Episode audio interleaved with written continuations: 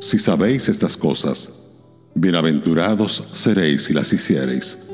Juan 13, verso 17.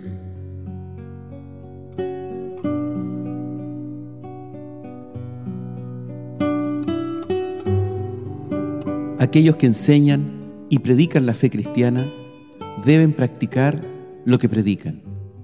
Están obligados a presentarse ante el mundo como un ejemplo viviente de la verdad. La voluntad de Dios es que la palabra se encarne en las vidas de los suyos. El mundo se impresiona más por la acción que por las palabras. ¿No era esto lo que Edgar escribió una vez? Preferiría antes ver un sermón que escucharlo. Es bien conocido el dicho sarcástico que dice, lo que eres habla tan fuerte que no puedo oír lo que dices.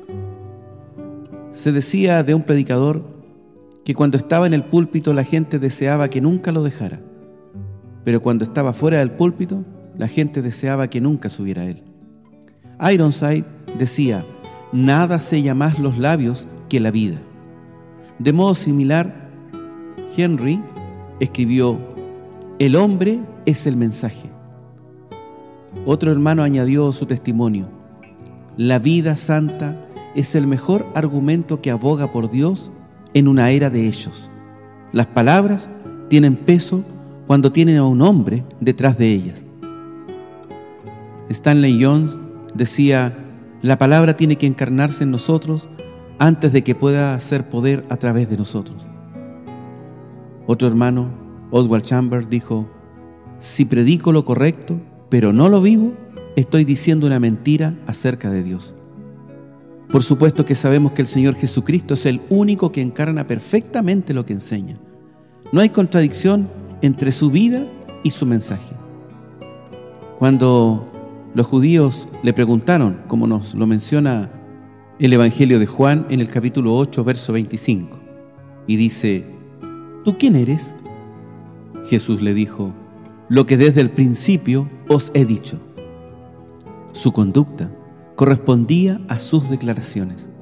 Nuestro proceder debe ser así cada vez más. Dos hermanos eran doctores. Uno era predicador y el otro médico. Un día una mujer atormentada fue a ver al predicador, pero no estaba segura de cuál de los doctores vivía allí. Cuando el predicador abrió la puerta, ella preguntó, ¿es usted el doctor que predica o el que practica?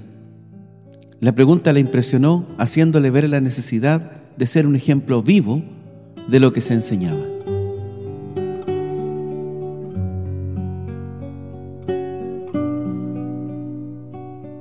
Radio Gracia y Paz, acompañándote cada día.